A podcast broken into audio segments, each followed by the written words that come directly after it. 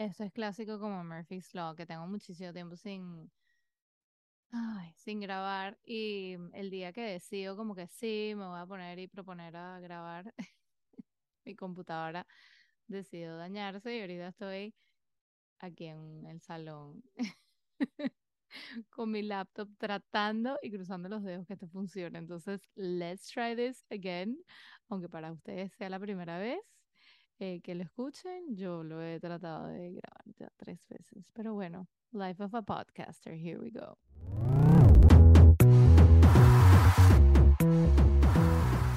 Bienvenidos a Autismo sin Miedo. Me llamo Federica Tobar y soy mamá de dos niños dentro del espectro que me impulsaron a transformar mis duelos y miedos en aliados, porque siempre habrán miedos, los sustos del pasado, los terrores del presente y los pánicos al futuro. Solo al enfrentarlos y aceptarlos radicalmente, nos liberaremos de la culpa, los estigmas y los tabús de la condición, para finalmente comenzar a empatizar conocer, integrar y normalizar la neurodiversidad y haciéndolo siempre sin miedo.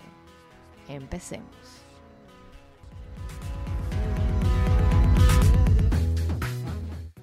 Año 2021 y 2022 para mí ha sido como el año de los cursos. Yo los llamo cursos. Necesito curso para esto, necesito curso para lo otro, necesito diploma de esto, eh, herramientas, herramientas, llenarme de información. Entonces, aunque eso no esté para nada mal, eh, ha sido mm, hasta, hasta qué punto le pongo un parado y empiezo como a actuar y a, a poner en práctica todo lo que he aprendido. Y en uno de los cursos, una de las guías o una de las personas magníficas que conocí gracias a un curso, se llama Majo Isola, que tiene una guía del autosaboteo.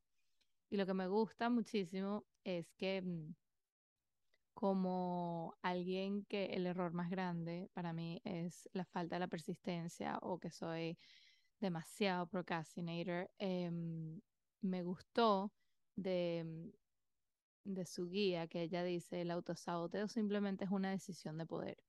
No sigamos viendo todo desde el punto de vista negativo. Entonces, ¿cuál fue mi decisión de poder?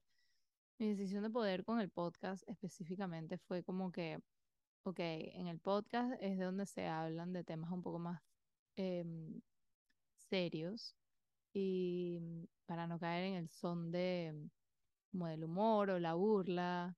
Em, no porque genuinamente yo me burle para nada, pero, o sea, a mí me gusta, digamos, en las otras redes sociales, en Instagram sobre todo, me gusta como reírme porque yo siento que como que perdí muchísimo cuando estaba transitando todo, todos los duelos, perdí muchísimo esa, esa risa, ese humor, eh, ese sentido del humor y, mm, y, y a mí me estaba afectando eso negativamente porque a mí siempre me ha gustado muchísimo ah, reírme, burlarme de mí misma, pues no tengo que burlarme de nadie más. Y, mm, pero, ¿qué fue lo que pasó? Entonces, el podcast se hizo episodios muy largos, muy densos, de temas muy serios y severos, pero estaba perdiendo las ganas de grabar porque me sentía que estaba como muy muy distante a lo que yo estaba haciendo. El tono no era lo mismo, sentía que como que me tenía que preparar demasiado y si no decía exactamente em, de la manera que me gustaba comunicar un mensaje, entonces lo volví a grabar otra vez y, y ahí estábamos rayando otra vez en el perfeccionismo. Entonces dejaba de hacer por tratar de caer en ese perfeccionismo porque puede quedar bien. Y genuinamente ni mi podcast ni mi, ni mi Instagram es, es transmitir conocimientos a nivel académico, es como vivenciales y desde mi punto de vista como la maternidad neurodiversa a mi manera. Yo no te estoy diciendo que esta es la manera que tú tienes que ver, pero simplemente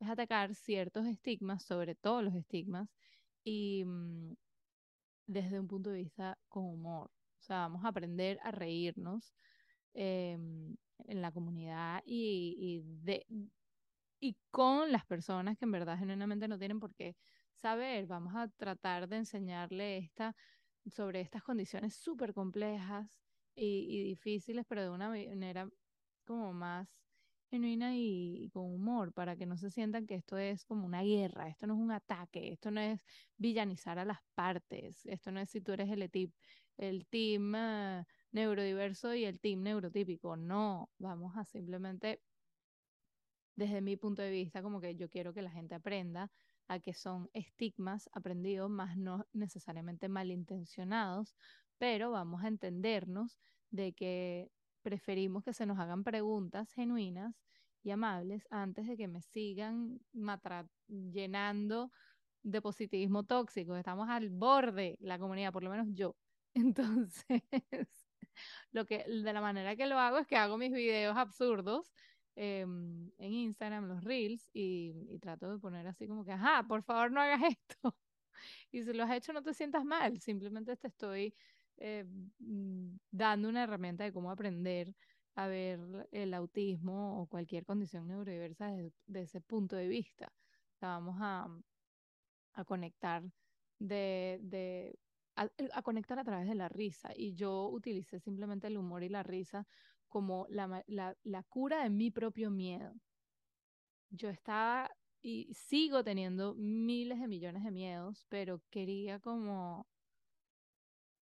quería como ya normalizarlos, invitarlos abiertamente que formaran parte de mi vida, porque siempre van a formar parte de mi vida, pero de esta manera quiero como reírme con ellos, o sea, saber como que, ok, esto es algo absurdo que toda la vida me va a perseguir y mm, por lo menos si me va a perseguir toda la vida, entonces déjame reírme y, y disfrutar por muy por muy absurdo, por muy denso, por muy estéril que sean los temas.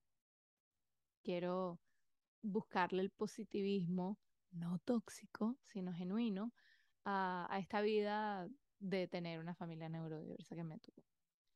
Em, parte de esta nueva como etapa es poner todas las herramientas en prácticas y sobre todo como disciplinarme para tratar de Em, grabar constantemente para que no, no se vea algo así como distante y lejano, simplemente algo que se sienta más como genuino y más en mi tono, más real. No me sentía que yo estaba conectando y también como con mucho de aprender esto, de aprender lo otro, es como, ok, vamos a ponerlo en práctica. Entonces, em, Murphy hoy me dijo, me las vas a pagar porque me tienes tan abandonada y has tenido tanto miedo al micrófono que no es que vas a grabar una vez, sino vas a grabar tres veces. Entonces, espero que la tercera sea la vencida y que este sea el episodio que quede publicado.